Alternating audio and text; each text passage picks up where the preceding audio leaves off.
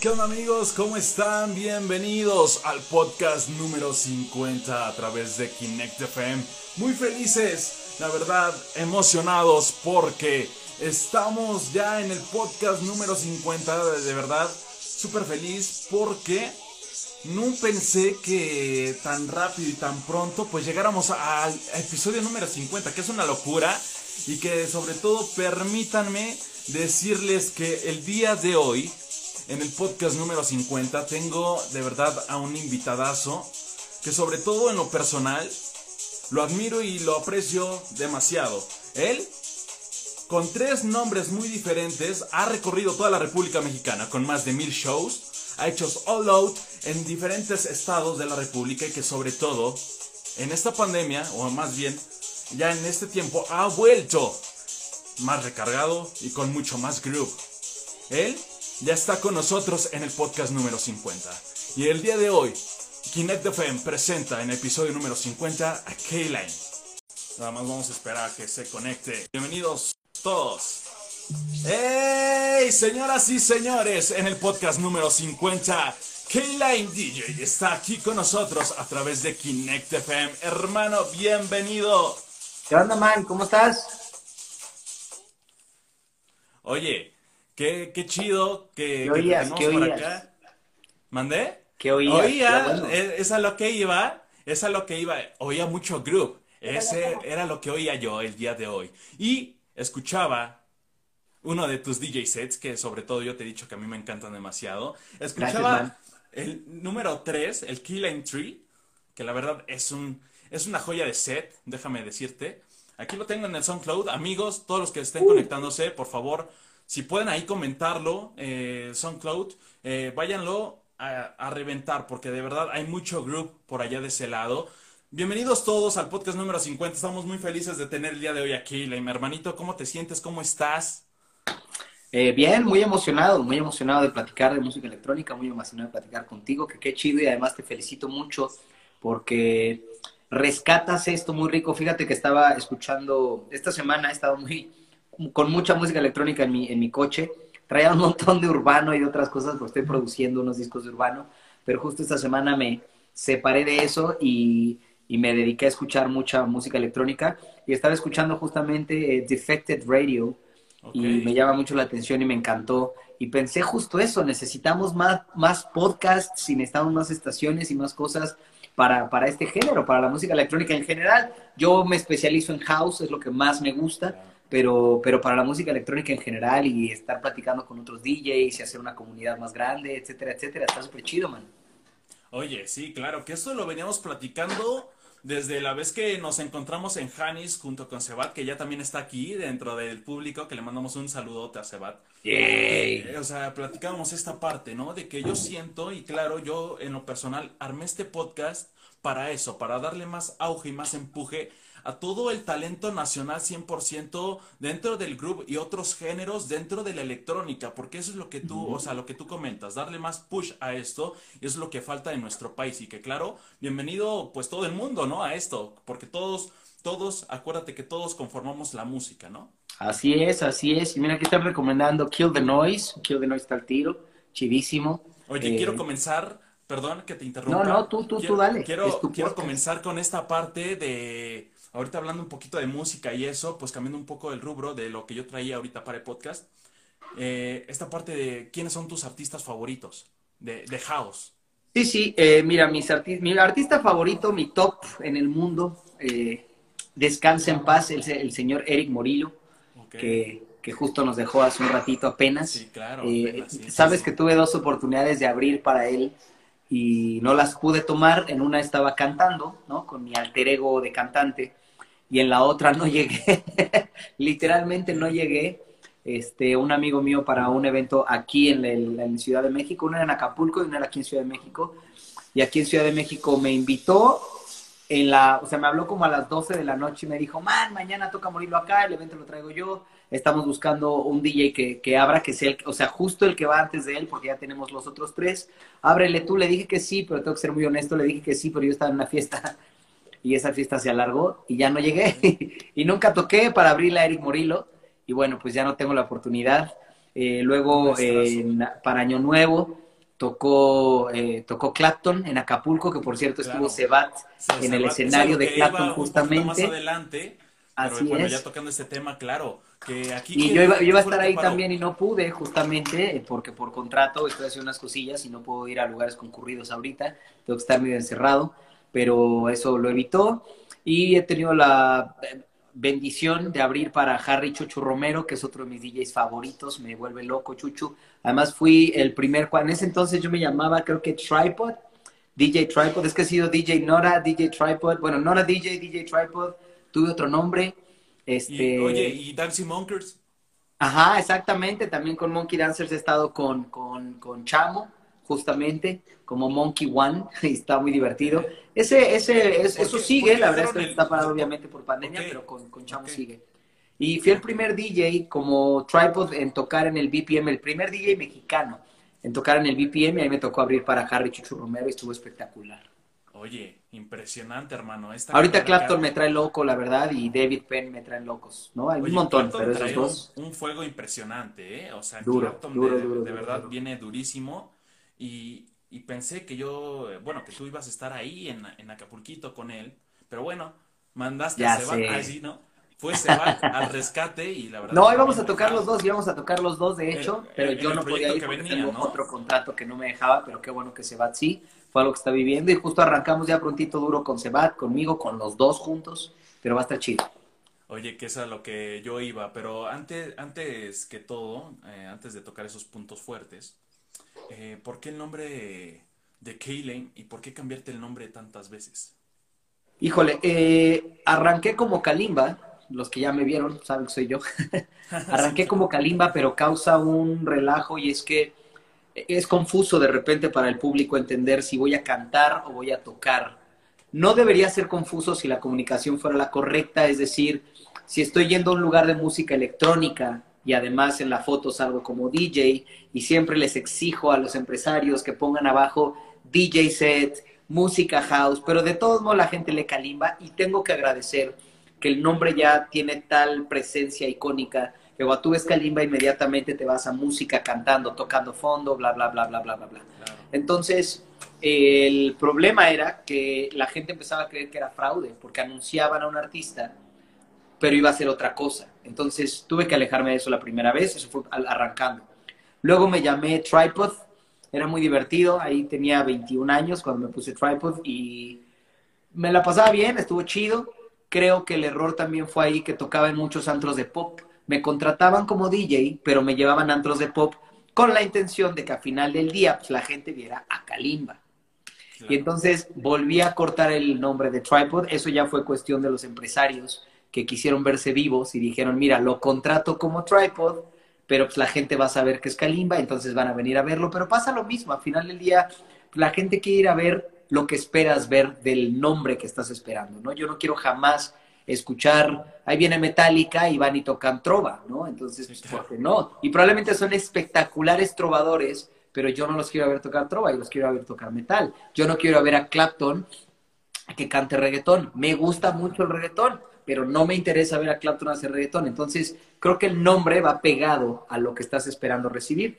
Entonces, quité también el tripod, ahí me llamé Nora DJ, y ese ya duró, ese duró muchísimo, duró del 2007, 2005, 2007, entre el 2005 hasta el 2000... Aquí un paréntesis. Sí. ¿Cuánto, ¿Cuánto tiempo entonces llevas ya como DJ? Uh, 20, 22 años, 21 años. Ok.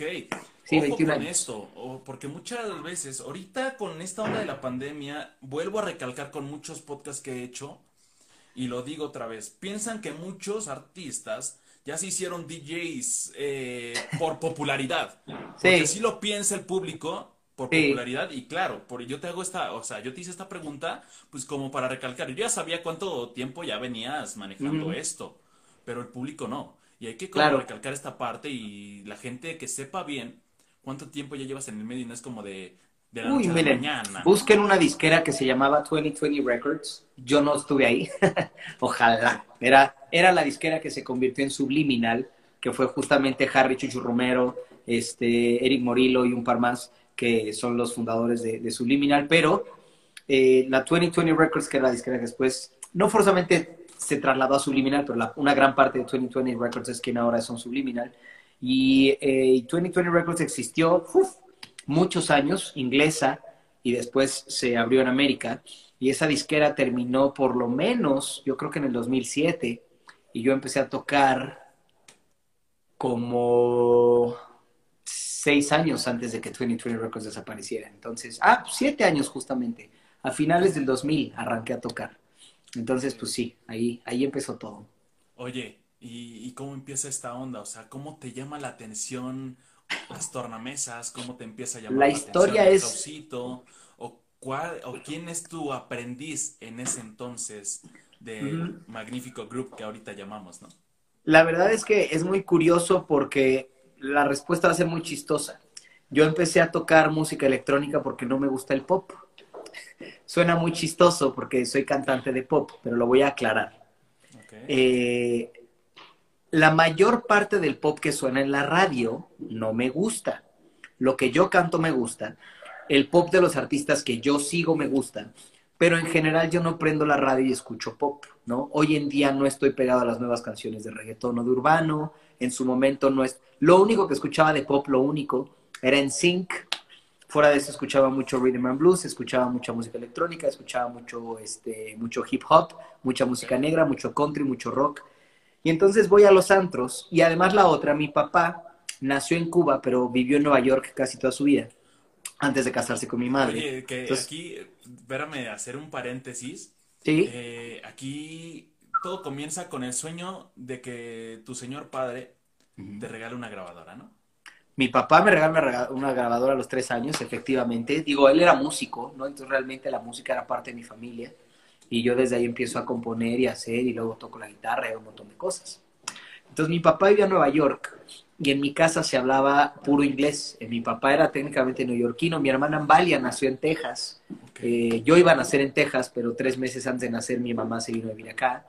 Y entonces eh, en mi casa se habla inglés y yo crezco escuchando solamente música anglo. No tengo, y lo quiero dejar bien claro, no tengo nada en contra de la música en español. No estoy en contra, simplemente no la escucho. Es una cosa muy diferente. Y aún cuando vivo en México. Y entonces, eh, pues yo a los 19 años, bueno, empiezo a salir como a los 16, a las tardeadas. A los 19 años voy a antros con mis amigos. Y ponían, pues, Cabá, Onda Vaselina, este, Luis Miguel, José José, Magneto, Mercurio, etcétera, etcétera, etcétera. Que sonaba en ese y yo no escuchaba nada de eso. Entonces yo voy a los antros y me la empiezo a pasar mal y veo todo el mundo súper prendido, cantando, ya sabes, cada momento. Y yo decía, Porque no lo conocía, entonces no me la estaba pasando bien. Okay y empiezo, compro, bueno, voy y me, yo me iba a los antros de house, iba con mis amigos un par de horas a los antros de pop, me voy a los antros de house y la pasaba como niño en dulcería, o sea, era brincar, jugar, mejor lo voy a decir como niño en juguetería porque no van a confundir el dulcería con locuras de la música electrónica. Y entonces brincaba como loco, bailaba, la gozaba y me metí, entonces me empiezo a ser amigo de los DJs, ya estaba en 97, solamente me veían famoso, me invitaban a a, las cabinas, me meto y empiezo a ver cómo tocan. Un man que se llama DJ Shine, que por cierto fue tres años seguidos en ese entonces, el DJ de, México, o sea, fue nombrado DJ, el mejor DJ mexicano, y además ganó varios premios en Latinoamérica, etcétera, etcétera. Tocó en España, tocó en Europa, estaba tocando acá. Shine hoy es mi carnalazo y él es mi maestro, él es mi sensei. Entonces Shine me dice, vente, no sé qué, entonces empiezo a buscar, buscar, buscar. Nos vamos a fiestas a su casa varias veces me deja poner las tornas, me enseña a tocar con viniles, yo empecé tocando con viniles, me deja poner viniles, me enseña a tocar, etcétera, etcétera, me empiezo a volver loco, luego de ahí tengo un viaje a Italia, justo con 97, y descubro una tienda en un pueblo que se llama Faenza, que es en e, esa tienda compran Sasha, Dewey, Dani Tenaglia, este, Chuchu Romero, Darren Emerson, y la tienda, la dueña, es una señora de 60 y, bueno, ahorita debe tener 80, Dios quiera siga viva, pero era una señora de 60 y tantos años ya, que hace muy, le gustaba la música desde joven, ella vendía viniles, esa tienda era de su familia, vendía viniles de música de los 70 y sigue avanzando, avanzando, avanzando, y en los 2000 pues ella sigue vendiendo ahí, pero ahora vende música electrónica. Y entonces... ¿Todavía existe o ya no?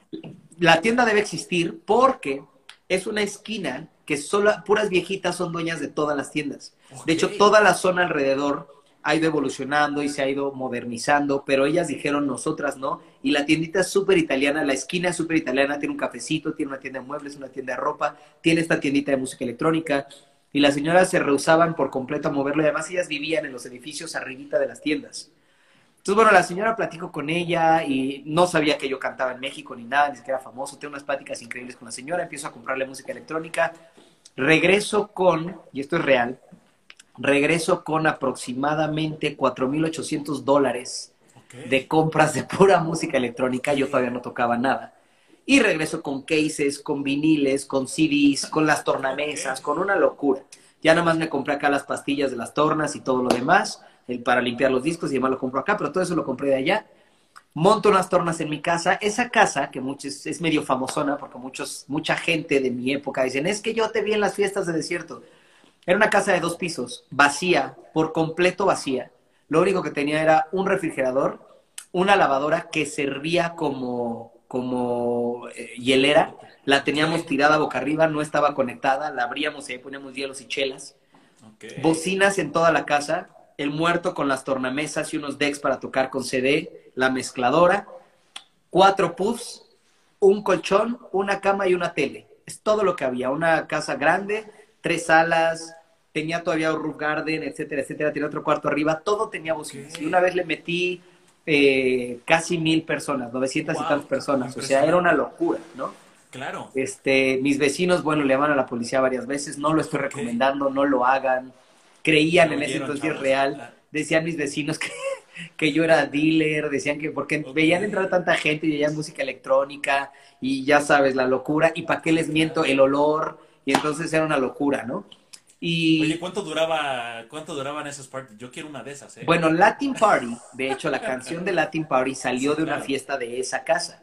Y la canción dice, era martes, creo que fue desde el domingo. o sea, arrancamos de hecho un domingo como a las 11 de la mañana, llegaron unos amigos, se echaron las chelas, les puse musiquita. A mí me encantaba porque yo estaba aprendiendo. Entonces yo ponía y ponía y ponía viniles y compraba viniles nuevos y ponía y ponía y ponía viniles.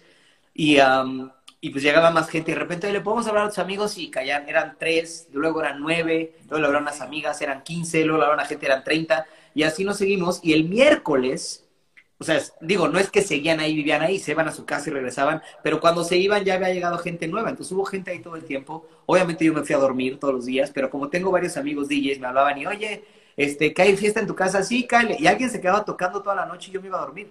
Yo bajaba y había un DJ diferente y ahí estaba en las tornas y como, ah, ¿qué onda? Gente que no conocía. Así fue, literal. Bajé y encontré gente que ni conocía. Tus tornas. Con mis tornas, mis tornas, y había gente que llevaba viniles, oye, vino otro amigo DJ a tocar y pues la verdad es que bueno, yo tenía 19, 20 años y casi todas las personas y mis conocidos tenían entre 17 y 25. Muchos de ellos literalmente eran hippies DJs, o sea, hippies me refiero a que hay DJs que su familia los pone a estudiar y demás, y hay unos que dejan la escuela y dejan todo y solo viven de ser DJs. Entonces ganan dinero tocando los fines de semana, viven en un departamento con otras 40 personas, y pues cuando hay fiestas, sea, sea lunes, martes, miércoles, ellos van. Entonces llegaron el lunes, empezaron a tocar, luego llegaron el martes, tocaron otro, luego el miércoles, y de verdad fue como un festival en mi casa de DJs maravilloso. Y, de ahí salió la canción de Latin Party. Y así es como empecé a tocar literal. Y de repente ya no tuve que regresar a los antros de pop, ya no tenía que volver a ir. Además era mi ambiente, mi gente, yo controlaba la casa. La vez que la puerta estaba abierta. o sea, no, no cobrabas nada. No, no, no, no, la puerta estaba abierta. Hicimos algunas fiestas para cobrar, pero nunca cobramos para ganar siempre era como, bueno, pues ya que la casa está llena, claro, vamos a hacer una fiesta, pongamos lana para que se limpie la casa al día siguiente y para retacarlo de chelas y alcohol, y pues porque la gente va a querer. Entonces, pues, como va llegando, llegando, llegando gente, era, yo vivía a dos cuadras de un Oxxo, entonces se acababan las chelas y era como, hay que ir por más. Mejor un día dijimos, persona que llegue tiene dos opciones, o llegar con dos 24 de chelas o donar 100 pesos para que vaya. Y, y, alguien, tiene, alguien de los nuevos tiene que ir al Oxxo. Entonces así lo fuimos haciendo y se, fue, se volvió muy divertido, fue una casa muy divertida. Y lo más chido es que aprendí mucho ahí de la música electrónica, tocaba mucho. O sea, ese fue justo el año entre que se acabó B7 y arrancó mi carrera solista. Entonces yo tuve técnicamente un año sabático y ese año sabático yo me dediqué a tocar música electrónica en mi casa y después me invita Shine a tocar con él para la reinauguración de un antro que amo acá, que se llama Rioma, ya no existe, ahora se llama Funk. Entonces toco en Rioma, me la paso bien, luego me invitan a tocar en la inauguración de la M, toco en el AM, me convierto después un ratito como residente de la M, otro cuate que se llama Tachito me invita a tocar en Pervert. Pervert tenía de la mejor música que yo he oído, eh, pero de verdad a nivel internacional. Los DJs que tocaban en Pervert, principalmente mexicanos, del norte eran muchos, en el norte hay muy buena música electrónica.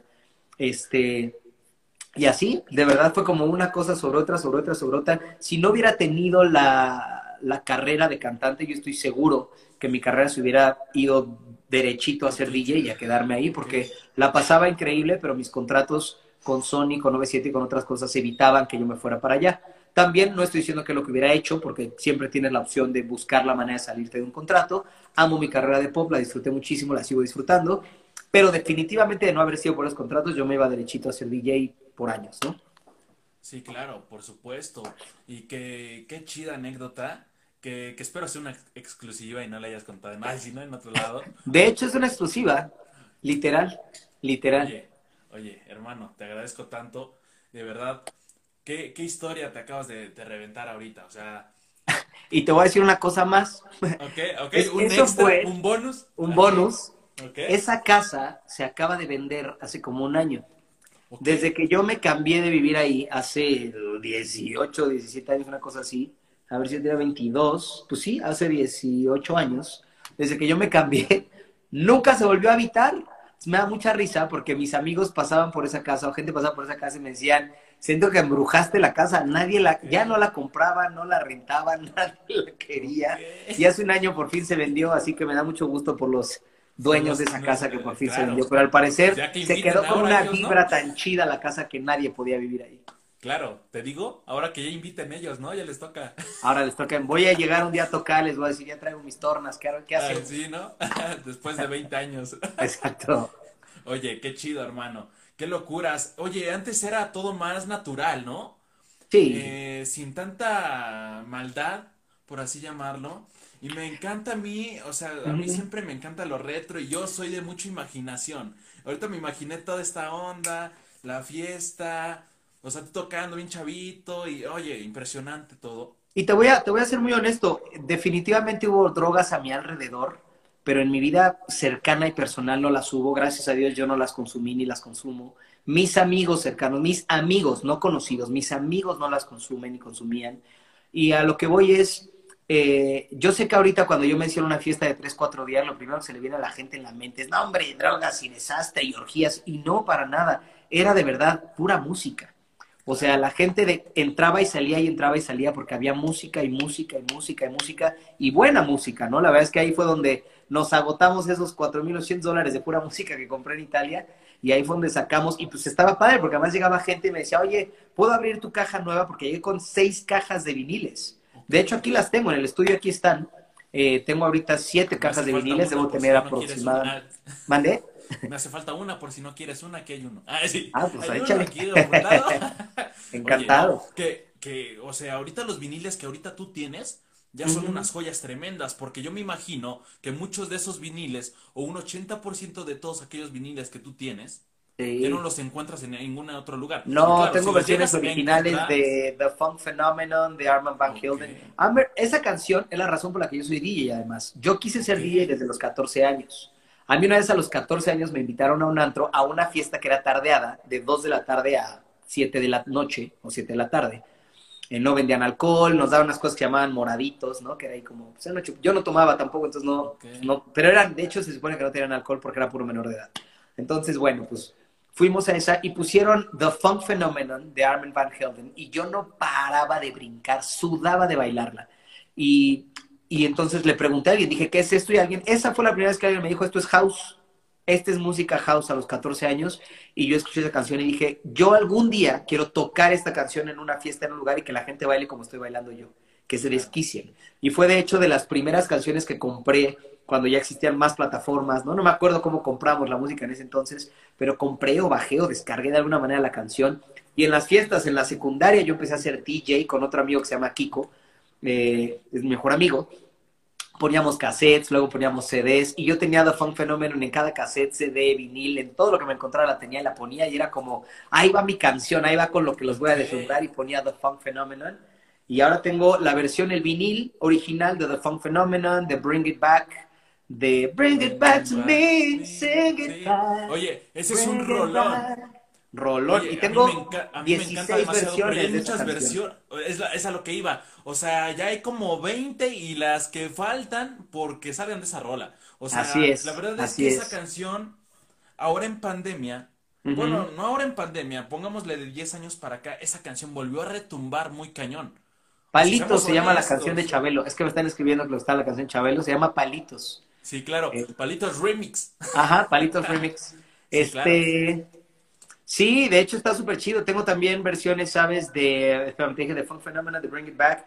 Tengo cuando salió So Many Times. So Many Times I want Ok, you. ok. Éramos Ok.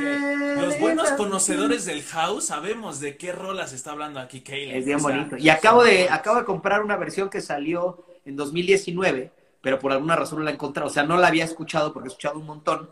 Y justo la escuché ahora que estaba haciendo yo como una memorabilia de cosas que sacó Eric Morillo. Y encontré esta versión de So Many Times. Y bueno, un gozo tremendo. Algo muy curioso también es que no canto. Es decir, siempre que voy a tocar un lugar me dicen, te dejo el micro aquí. Yo no. Ah, pero ¿cómo? ¿No vas a cantar? No. ¿Y no vas a hablar? No. Porque también siento que pasa eso. Siento que, hay- y está bien, ¿eh? Hay muchos DJs claro. que, que, que toman el micrófono para participar de su set. Pero en mi caso siento, o sea, y lo viví. En el segundo que tomaba el micrófono, la gente tocando fondo, toca. Entonces dije, ya no voy a agarrar el micrófono porque no quiero que se desvíen de lo que estoy tocando. Claro, y entonces claro. decidí no cantar. Pero ah, este año es el primer año que voy a lanzar eh, un disco. Ah, pues pre- tú pregúntame porque no te dejo Sí. hablar. Sí, claro. No, no, no te preocupes. Bienvenido a Kinect FM es tu casa, hermano. Yo te lo dije la primera vez que te vi. O sea, Kinect FM es tu casa. Un placer. Eh, querido. Eh, esta parte de, de que, ojo con esto, eh, en la vez que, que hablamos, o la vez que hicimos la, mi entrevista, después de esa entrevista, me, me decían, o sea, la gente me escribía y me decía, oye, ¿y cuándo va a sacar más música? Y oye, ¿tiene música como DJ? Y oye, ¿en qué otros lugares se va a presentar? Y oye, y oye, oye, oye, oye, ok, aquí ya está, el, eh, ahora sí, bienvenido al podcast, ¿no? Esta parte, para que pues todos Merci. sepan ahora sí, ya todo de una forma más concreta y más natural el asunto. Esta parte de que vas a sacar un nuevo álbum en este año, Love the Group.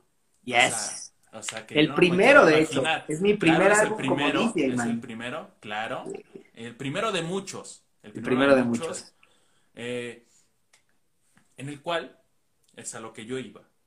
Algún, en su momento vas a sacar una, alguna rola que lleve tu voz. Sí, Sí, de hecho, en este álbum yo creo que habrá, en este álbum habrá algunas, no tengo pensadas cuántas, ni siquiera lo estoy pensando, pero tengo un par de melodías que me gustaría cantar y, y soy muy quisquilloso porque no estoy obligado ni a cantar ni a dejar de hacerlo y a lo que me refiero con quisquilloso es que yo me imagino una melodía con una voz y hasta que no encuentro esa voz, para mí la canción no está. Entonces, tengo una amiga, ¿no? Que, que canta increíble, que se llama Lu, cubana, que ya me grabó dos canciones.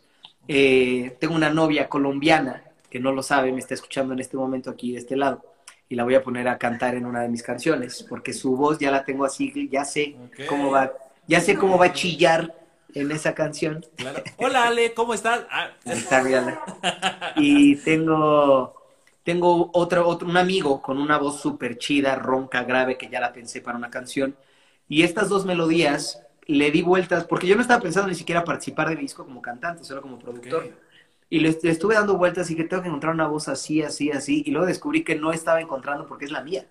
O sea, la escuché y dije, es que estoy pensando en una voz que es exactamente la mía. Yo lo grabé, lo tengo en mi celular, yo lo grabé, yo lo tengo ahí. Y cuando lo tenía, dice Seba que te quiere mucho y te manda saludos. Ay. Cuando, lo, cuando la escuchaba yo decía, necesito una voz así y luego jamás... Esto, esto también creo que es curioso. Yo soy muy comprometido con mis personajes. ¿A qué me refiero? Cuando soy actor, soy actor. O sea, incluso cuando soy actor y me están hablando de música, una parte mía es como, ¿por qué me hablas de música? Yo soy actor. Y cuando soy cantante, soy cantante. Y en ese momento no soy ni DJ, ni actor, ni otra cosa. Y cuando soy productor, soy productor. Y cuando soy DJ, soy DJ. Entonces, como DJ, se me olvidó que hay un alter ego que canta, que yo vivo en él, yo también estoy ahí. Entonces, como DJ, yo estaba dándome de topes pensando a quién voy a encontrar que cante esto. Hasta que me acordé que si cambio de personalidad, yo mismo lo puedo cantar y era mi voz la que estaba buscando. Entonces, Claro. está súper cool. Oye, qué, qué chido, hermano. Qué chido que tú seas eh, el mismo que cree, arme y ahora pues ya saque a la luz pues un nuevo álbum en este... ¿Ya tienes fecha para este 2022 de Ah, álbum? Yo creo que va a ser mi cumpleaños. Yo creo que va a ser mi cumpleaños. Cumplo Ok. 40 años. Esto es raro. Tengo muchas curiosidades ahorita, pero es que yo nunca festejé mi cumpleaños. Hay dos cumpleaños que festejé. Uno donde hice vestir a todos mis amigos de payasos porque me insistían y les dije, bueno, si me van a hacer festejar mi cumpleaños, entonces quiero que sea un gran cumpleaños. Entonces, hicimos un circo y todos nos vestimos de payasos, etcétera. Estuvo muy divertido. Y hace dos años festejé mi cumpleaños también. Fuera de eso, nunca festejaba mi cumpleaños. No me gusta por- en general. Claro. Aquí ya lo Y- están poniendo. Yo ya, ya me sabía la fecha, 26 de julio, claro. 26 de julio, exacto. Claro. Pero este año cumplo 40 años y pensé, estaría chido. 40 es un número fuerte bíblico.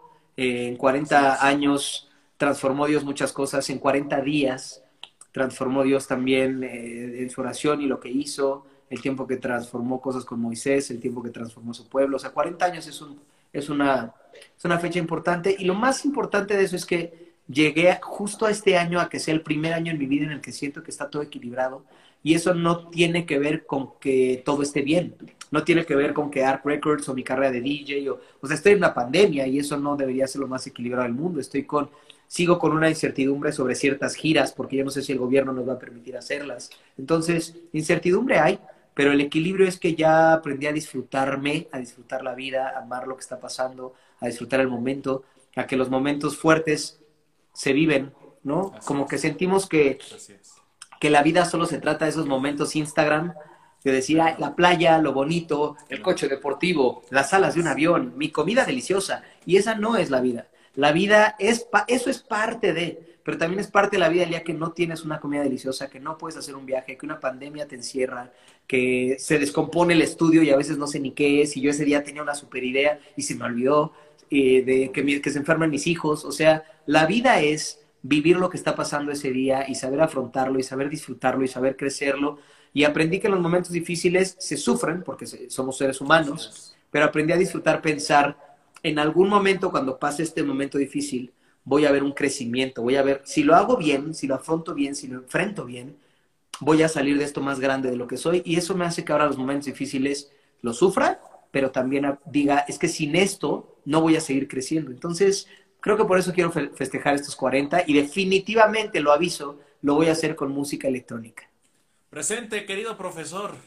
Ah, oye, oye, hermano, de verdad, impresionante lo que acabas de decir. Es muy cierto esto. Y yo se lo, yo se lo comentaba a mi compañera, Dana Dimas, eh, compañera de Kinect FM, mi gran amiga mía. Se lo comentaba unos minutos antes, porque la vi unos minutos antes. Ella transmitió minutos antes hoy. Y yo le comentaba esto. O sea, esta parte de, de saber vivir, de saber disfrutar, de saber aceptar errores Sí, y de vivir como, ¿cómo te, o sea, cómo te digo? Vivir sin, sin preocupación, ¿sabes? sí, Vi- vivir sin saber qué es lo que va a pasar después de que, no sé, de que termine este podcast, ¿sabes? Después de que termine este día. O sea, nadie sabe. Y es muy cierto eso. Nadie sabe qué pueda pasar después de este podcast. Y yo me pueda- agobiaba mucho, ¿sabes? El futuro a mí me agobiaba porque soy muy eh, inquieto, soy muy soñador. O sea, yo ahorita ya estoy disfrutando julio con mi cumpleaños y lo que viene, pero puede ser que no sea así. Dios no lo quiera, pero puede ser que esta recaída de ahora Omicron lleve a que en julio estemos encerrados. Así Y la diferencia es que entonces voy a tener que vivir lo que esté pasando en julio y disfrutarlo y aprenderlo. así Yo era de las personas que llegaba a julio y quería que llegara como yo lo había imaginado, con esa perfección. Yo ya me imaginé julio y les voy a decir, y se me está ocurriendo ahorita, empezar, eh, empezar en Toluca, el miércoles. Quiero tocar cuatro días seguidos, entonces me ocurre que podemos empezar en Toluca, hacemos fiesta en Toluca, En obviamente va a estar... presente. Ya estás. Se va a unir todos, ¿no? Eso. Vamos a, vamos a Acuérdate, hacer metemos mil personas, ¿eh? mil personas. Sí tengo lugar. Eso, sí, sí con tengo que- lugar para mil Mira, personas. con que voltees la lavadora para las chelas y le pongas hielos, ya estamos. Entonces... compramos dos. Ah, no. Entonces, bueno, arrancamos Toluca, nos podemos seguir hacia arriba, luego voy a terminar el sábado, yo creo que en Guadalajara, eso sí ya está planeado, que el sábado sea Guadalajara, pero quiero ver la ruta que voy a tomar hacia Guadalajara, pero bueno, eh, voy a pasar por Aguascalientes también, vamos a hacer Aguascalientes, ya estoy acomodándolo, pero creo que estaría chido también Toluca porque tú estás cerquita de acá y así banda de acá puede gozarlo por ahí, o puedo arrancar aquí miércoles, jueves Toluca, digo miércoles Toluca, eh, miércoles aquí, jueves Toluca, viernes tendría que irme hacia Aguascalientes. los cuatro días en Toluca. ¿Por qué no? No, tengo que llegar a Aguascalientes y luego me tengo que ir a Guadalajara. Entonces, bueno. Pero pues vamos a ver cómo armamos ese relajito. Eh, Monterrey me encantaría, no puede ser porque de ahí me tengo que ir a Vallarta. No voy a Vallarta a jugar golf toda la semana. Sí voy a festejar mi cumpleaños. Entonces voy a hacer cuatro tocadas de DJ y luego me voy a la playa y al golf. Este, también a descansar porque estoy con muchas giras. Este año, miren, te voy a decir un secreto de este lado que no he dicho en mi otro, en mi IG de mi alter ego, y es que este año tengo cuatro giras diferentes. Este, Tengo la de Kalimba y otras tres. Y no estoy contando todavía la de Keyline, ¿no? Estoy hablando de giras de juntar. Entonces, bueno. Pues, y, eh, todavía, y todavía, o sea, paréntesis, paréntesis otra vez. Eh, esta parte de que aquí mi bro, mi hermanito, también es este artista en cuestión de teatro. O sea, no estamos contando esa parte. O sea, de verdad, de verdad, de todo corazón y con todo respeto. Ah, muchas gracias, man. O sea, de verdad se admira cómo, o sea, la gente dice, ¿cómo puedes hacer tantas cosas a la vez? Claro, claro, ahí está un ejemplazo. Kale, o sea, un estuche de monerías haciendo y deshaciendo, armando y desarmando y claro, qué mejor creando y disfrutando y claro, haciendo que la gente disfrute también de lo que él arma. Que te agradezco, te agradezco que más le encanta. De verdad, agradecido contigo. Bienvenido al podcast número 50, de verdad. Y bienvenido Felicidades. Gracias, no, hombre. Felicidades y te lo digo de corazón, me siento muy agradecido de que me invites, pero me siento muy, eh, eh, muy admirado hacia ti porque entiendo perfectamente muchas cosas. el, arrancar de cero, el crear, el querer llegar, yo sé que tu sueño es mañana tener un podcast a nivel mundial, donde estés mañana entrevistando a Clapton y mañana entrevistando a los que mencionamos, obviamente a mí, obviamente a Sebat, obviamente a los DJs mexicanos, no es que los estoy demeritando ni a nosotros, pero claro que tenemos sueños y volteamos a ver estos artistas internacionales y yo sé que es tu sueño y confío en que trabajándolo bien y con el tiempo y el tiempo correcto, el tiempo de vida y la paciencia lo vas a lograr, pero la gente no ve, porque por ejemplo yo te dije, estaba escuchando eh, Defected Radio y Defected Radio ahorita tiene una audiencia de millones, o sea, estaba viendo que son 8.3 millones mensuales de la audiencia que tiene de escuchas. Y, y suena padre, ¿no? Ah, pues Defected Radio tiene 8.3, pero Defected Radio algún día empezó teniendo 5 personas, o empezó teniendo 15 personas, y subió a 200, y 200 subió a 500, y de 500 a 2000, y 2000 a 10.000, y así sucesivamente, y ahora tienen millones. Entonces, yo te felicito y para mí es un placer estar platicando contigo, porque estamos hablando de un género que no es el género más popular de este país. Estamos hablando de artistas que no son los artistas más conocidos en este país. Estamos eh, tocando temas que en este momento no son los populares, pero que tú lo estás haciendo con la pasión de llegar a ese lugar. Y me encanta, porque te, te aseguro que haciéndolo bien, esto se corre la voz y cada vez más gente escuchará esto. Tú no dejes de trabajar, trabaja duro, trabaja disciplinado estudia lo que quieres hacer, es decir, cuando entrevistas, y me estoy, estoy notando que lo haces por la plática que tienes conmigo, a cada día y estudialo, cada género, cada cosa, siempre que hables, es bien bonito porque enseñar, yo creo que yo constantemente enseño, y no lo digo con soberbia, yo también constantemente aprendo. Pero mi abuelo que era escritor y que era filósofo, eso fue lo que me dejó. Me dijo, mira, cuando tú entras a una conversación y no tienes nada que aportar, ahí siéntete mal ¿sabes? Y yo no estoy diciendo que tengas que aportar de libros, de literatura, de filosofía, no, aportar. Oye, fíjate que yo sé de café, que hago un café muy rico y he descubierto que si al café lo dejas reposar cinco minutos en la olla, pues, sabe más sabroso porque absorbe mejor el café. Ya aportaste. No, nadie está diciendo que tengas que hablar de un tema absolutamente intelectual, pero aporta. Entonces, en tu caso, que tú estás soñando con estar frente a un micrófono para millones, tú sí tienes la responsabilidad de aportar constantemente y si lo haces bien, si yo me voy de este podcast y digo, oye, mira, no había escuchado de estos DJs, me meto, los escucho y ya tengo dos o tres DJs nuevos en mi vida, mañana te voy a volver a querer escuchar para que sigas aportando a mi vida. Entonces creo que lo vas a hacer de manera maravillosa y te agradezco porque estoy en este podcast número 50. No, pero hermano, oye, aquí me, pusiera, me pudiera parar, pero me voy a, no me voy a ver. No, de verdad, aplaudirte, o sea, de verdad, impresionante. Señoras y señores, con ustedes Killam en nuestro podcast número 50. Oye, hermano, uh. eso de verdad, o sea, la gente que a mí me conoce personalmente sabe que yo hablo con el corazón. O sea, Se nota. Claro, o sea, yo hablo con el corazón, ¿no? Y, y, también platicando con Dana, era esta parte de que a las personas y al público en general, lo que les pesa y lo que les duele más, no es tu, no es tu ego, no es eso, es la sinceridad con lo que lo haces, es con la pasión con lo que lo haces. Y eso hace que le, pues le golpees a, a aquella persona. Y pues de ahí hay, ego, hay egocentrismo, ahí hay egoísmo, ahí hay maldad. Sí. O sea, y realmente tú acabas de tocar un punto impresionante. O sea, cada proyecto, no importa que seas DJ, productor, cantante, filósofo, chef, lo que tú quieras ser.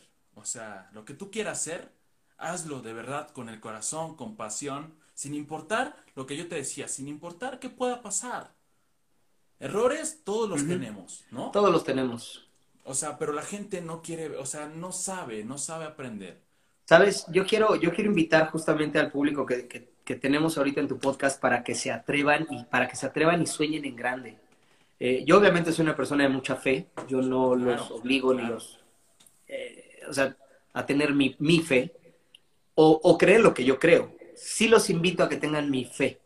Mi fe, y no estoy hablando específicamente de Dios, yo sería el hombre más feliz si pudiera convencerlos de creer en Dios, porque Dios es espectacular y es amoroso Sí. y es el ser del que más enamorado estoy. Así que si yo pudiera enamorarlos a ustedes de Dios, créanme, sería el más feliz.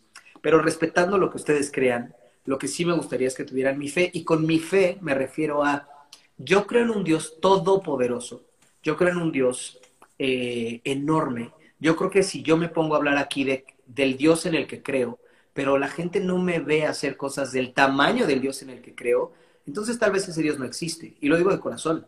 Yo no puedo decir que quien reina mi vida es el que creó los cielos y la tierra y los universos y las galaxias. Y si nos vamos de lo grande a lo diminuto, también creó las cosas más chiquitas. Cada una de las partículas y células de las que tú estás formado las creó Él. De la nada. Porque es bien fácil crear algo cuando tienes poco. Es decir, yo puedo hacer un árbol con una semilla, pero Dios hizo una semilla teniendo absolutamente nada en las manos. Entonces yo no puedo o no me atrevo a decir que creo en alguien de ese tamaño, si no me atrevo a soñar de ese tamaño. Y creo que hay un grave error en México que a mí me encantaría poder corregir y es creer en nosotros de ese tamaño. Dios nos creó de ese tamaño, del tamaño que yo mido unos 68 y soy un gigante. Y hoy tuve la oportunidad de decirlo en un programa, porque tuve, tuve promoción en mi alter ego de cantante, y tuve un programa de por fin pude hablar con honestidad y hablar de la grandeza que tengo y hablar de mi voz y hablar de mi staff y hablar de mi gente con grandeza. Y les quiero decir una cosa, vean programas como The Voice en Estados Unidos, vean programas alemanes, vean programas holandeses, vean programas gringos, vean programas brasileños, ¿eh? Y van a ver que ahí no tienen esta falsa humildad que tenemos en México de no querer decir soy un fregón, porque en México decir soy un fregón se toma como soberbia Así y no como honestidad. ¿Por qué? Porque los países latinoamericanos conquistados, eh, seguimos conquistados aquí. Seguimos pensando que cuando yo digo soy un fregón, estoy diciendo que tú no lo eres. Y eso es una mentira. Cuando yo digo soy un fregón para cantar, te estoy invitando a que participes de algo que yo sé hacer en grande. No te lo estoy presumiendo. Te estoy diciendo, mira, yo esto lo sé hacer muy bien. Y sabes que es bonito saber quiénes de nosotros sabemos hacer bien las cosas porque es lo que necesitamos. Yo quiero contratar en mi empresa más DJs fregones. Yo quiero más fotógrafos fregones. Yo quiero más productores fregones. ¿Sabes? Y esa es la verdad. Entonces, cuando tenemos miedo y llegamos con falsa humildad, decimos, bueno, pues me han dicho que soy bueno en esto. O, Claro. ¿sabes? Oye, es, es curioso porque me hacen estas preguntas de, ¿y qué esperas en tu nuevo disco? Y no puedes decir, pues espero ganarme un Grammy, llenar estadios, claro, porque es la verdad. Es, lo que a lo que le estoy tirando, es. no le estoy tirando Claro. a hacer showcitos chiquititos y no demerito los shows chicos, los acústicos, los, los, los shows íntimos, me encantan. Pero no es mi plan hacer puras cosas chiquitas. Mi plan es hacer cosas grandes. Y puede ser un auditorio que le caben 10 mil personas o 10 eventos de mil personas. Son las mismas 10 mil, pero yo estoy pensando en 10 mil. Entonces, creo que es bien importante y se lo quiero decir a toda la gente que está ahorita conectada. Piensen en grande, hablen de ustedes en grande, crean que ustedes son grandes porque es la verdad. descubran en qué son grandes, explótenlo y presúmanlo, pero no lo presuman con soberbia. Yo siempre lo he dicho, yo presumo mi voz, pero mi voz no habla de Kalimba, mi voz habla de Dios. Mi voz yo no me la di, yo no me di mi color de piel, yo no me di mi voz, yo no me di mi estatura, yo no me di mi cabello, yo no me di tener 10 dedos, 10 eh, dedos en los pies, dos piernas, dos brazos. Hay gente que no los tiene. Tener buena visión, bueno, semi buena porque uso lentes. Hay gente que no los necesita. Las cosas que tengo y las cosas de las que carezco me fueron dadas. Así que cuando yo digo no soy más alto, no me siento mal porque el que me creó me creó perfecto de este tamaño. Y cuando digo tengo una voz espectacular y soy una de las mejores voces de este país, no me siento más de lo que debo ser porque también eso me fue dado. Ni para un lugar ni para el otro me hago chiquito ni me hago más grande de lo que soy. Soy exactamente lo que soy. Tengo algunas carencias, tengo algunas virtudes y ambas las sé perfecto y en ambas estoy bien y estoy en paz porque ambas me las dio Dios. Y a eso me refiero cuando les digo tengan fe, empiecen a pensar en grande, empiecen a ser mexicanos fregones. Por eso a Chicharito cuando lo entrevistaron y le preguntan, oye, pero ustedes pues creen que esta vez sí van a llegar y Chicharito dice, no, pues llegar a cuartos de final, llegar a semifinales. y en su cara le dicen, pero tú de verdad crees que van a llegar con esta selección? Y él se voltea y dice, güey, pues es que qué mediocre si yo pienso que voy al mundial a jugar tres partidos y a regresarme a mi casa. Y ahí viene la frase esta que nunca hay groserías públicas, pero lo dice, pensemos en cosas chingonas. Porque qué seleccionado, ¿cómo queremos ver a nuestra selección triunfar si tenemos frases mediocres como jugaron como siempre, como nunca, perdieron como siempre? O sea, no podemos nosotros ser el primer gran juez de nuestra selección. ¿Sabes? No podemos ser el primer verdugo de nuestra selección o de nuestro talento a nivel México en todas las áreas. No podemos ser un México que sigue esperando que la gente fracase para decir, ay, sabía que iba a pasar tarde o temprano, en vez de decir, oye, sí sabías que los grandes inventores de este, del mundo, ¿eh? Elon Musk, este, ¿cómo se llama este hombre que hizo Apple? Em, este, ¿Cómo se llama que le la película? ¿Qué tal se me fue el nombre? Eh, Steve Jobs, Steve Jobs, exactamente, etcétera, etcétera, etcétera, sabían que antes de crear su creación, su gran creación que los hizo famosamente, digo, mundialmente famosos, fallaron 40, 60, 80 veces. Sabían que, gracias mi querido Sebat, Steve Jobs, sabían la cantidad de fracasos que tuvieron para llegar a ese éxito. ¿Saben la cantidad de veces que yo como DJ me equivoqué, puse la canción equivocada, cambié de groove en el momento que no era?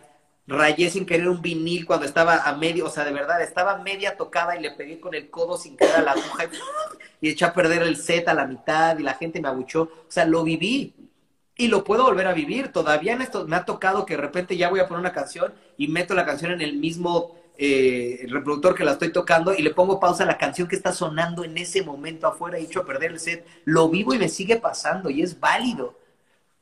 Es validísimo.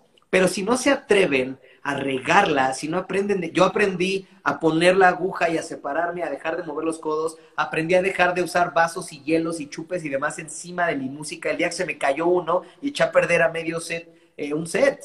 Así aprendes. Tenemos que quitarnos el miedo de, de intentar para entonces llegar a grandes. Si la selección no va a un mundial tras un mundial, tras un mundial, tras un mundial y lo intenta una y otra vez, jamás vamos a ganar un mundial. Y la idea es que cada mundial al que vayamos, esperemos que ese sea el mundial que nuestro México lo gane.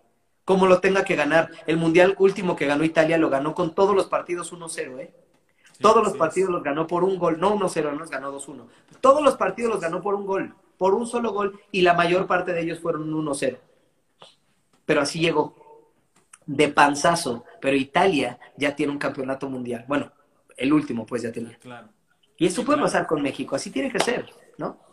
100%, 100%, señoras y señores, esto, aquí habla no el artista, aquí habla la persona que está detrás de todo eso y que de verdad agradezco infinitamente el que nos hables hoy de esta forma y que espero que toda nuestra audiencia que esté ahorita pues se lleve a algo o se lleve todo de lo que acabas de tú decir, de verdad impresionante, agradecido de tenerte aquí en el podcast. Gracias. déjame decirte algo, o sea, no había escuchado yo, de verdad, a un artista que hablara con el corazón. Pero no, o sea, dejé de escuchar a Keilan, a Kalima, como lo, ustedes lo ubiquen. O sea, yo, yo escuché a la persona que está detrás de todo eso. A la persona que está detrás de ponerle play a un, a, un, a un repro a, la persona que está detrás del micro, o sea, escuché de verdad a ese ser humano que hoy está aquí con nosotros compartiendo el podcast número 50 y que de verdad se los dice de, un, de, de corazón, ¿no? O sea, de verdad, man, es impresionante todo lo que nos acabas de comentar. Es impresionante todo lo que... Es que me están preguntando por qué volteo, volteo, volteo para atrás, pero quería ah, que vieran que hay atrás de Ok. Impresionante.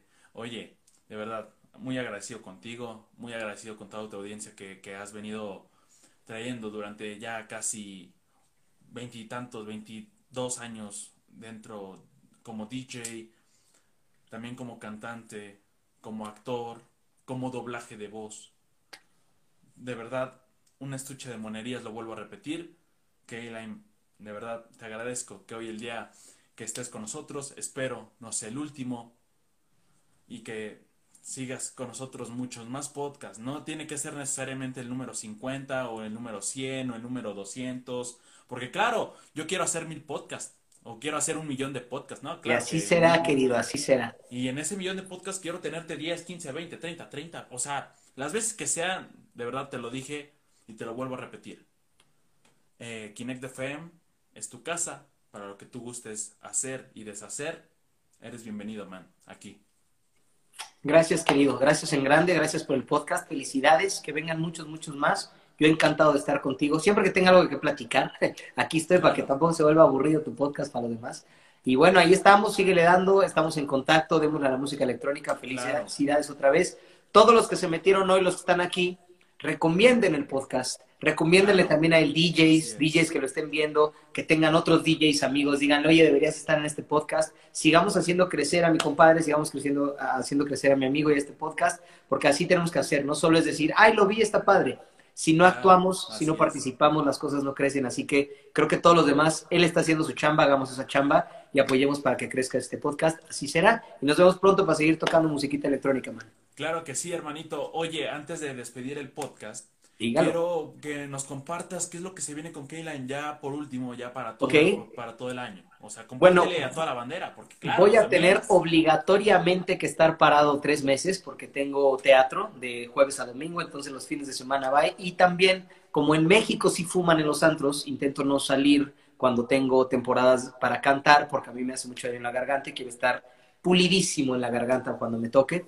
Pero, pero bueno, pasando eso, lo que sí les puedo decir es que voy a estar subiendo, chequen mi SoundCloud, voy a estar subiendo justamente cerrando el mes, voy a cerrar otro, ya voy a subir uno mensual 100% seguro, subí el de Año Nuevo, chequenlo.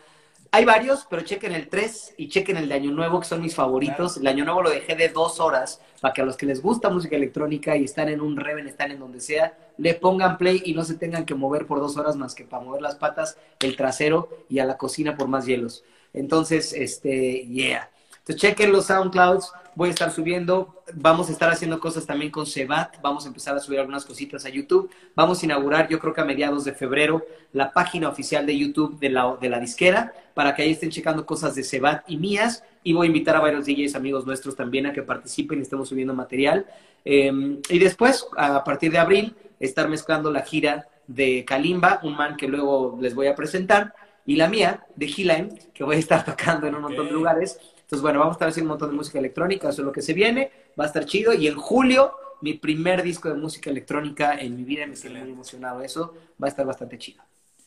viene ropa también, ya viene la ropa. Esa es lo que iba, esa es lo que iba. Oye, tu sudadera, esa sudadera, no, no esa, esa no era la sudadera que llevabas en Hanis. O sea, la no, creo que era una blanca, Era una gris. Era ah, gris, gris, sí. Era impresionante. O sea, yo hasta te iba a decir, ¿sabes qué? Te cambio mi playera por tu, sudadera, man. O sea... Ahí viene ropita, ahí viene ropita. Arrancamos, en febrero 100% también, arrancamos lo de la música electrónica, arrancamos la ropita también. Y otra cosa que... Desde febrero es mi cumpleaños, por ahí sí ya llega una sudadera de qué. Te mando un kit, ¿por qué no? Con todo gusto. y les quiero decir una cosa real, sí compren toda la ropa que puedan de la marca, se llama Mikai, y además les voy a decir porque es Mikai, es Mika, Kalimba y Aitana, son mis hijos, se llama Mikai compren la ropa de Mikai porque quiero, ustedes saben que a mí me gusta crear empresas que, que, que funcionen al servicio, no que solamente me funcionen a mí. Entonces, eh, estamos viendo qué porcentaje, y depende de las prendas y depende de bla, bla, pero por lo menos de un 15 hasta un 25% de todo lo que se gane de Mikai se va a estar donando a distintas fundaciones, se va a utilizar para apoyar DJs, para apoyar podcast, para apoyar a crecer México. No todo tiene que ver directamente y siempre con la pobreza, que así lo vemos, como hay gente en la calle, sí, pero también hay gente que no está en la calle, que quiere crecer y que necesita de una inversión para poder crecer. lo que les puedo decir es que Mikai va a estar dedicada a que México crezca, entonces los invito a que la compren, la, la ropa está bastante chida y ahí vienen más cosas, vienen más diseños, en febrero salimos y bueno, eso es lo que sigue y a darle. Y las de Sebat, que ahí vienen también, el logo de Sebat está chidísimo, no lo hemos